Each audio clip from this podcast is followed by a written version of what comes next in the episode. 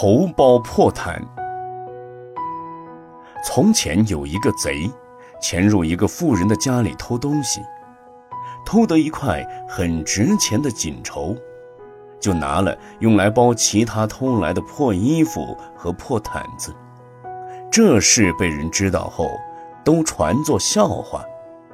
这个故事告诉我们，发心修学佛法的人，如果不懂得珍惜，因贪世间的小利，破了清净戒律和功德福报，会将事情弄得颠倒，最后得不偿失，为人所笑。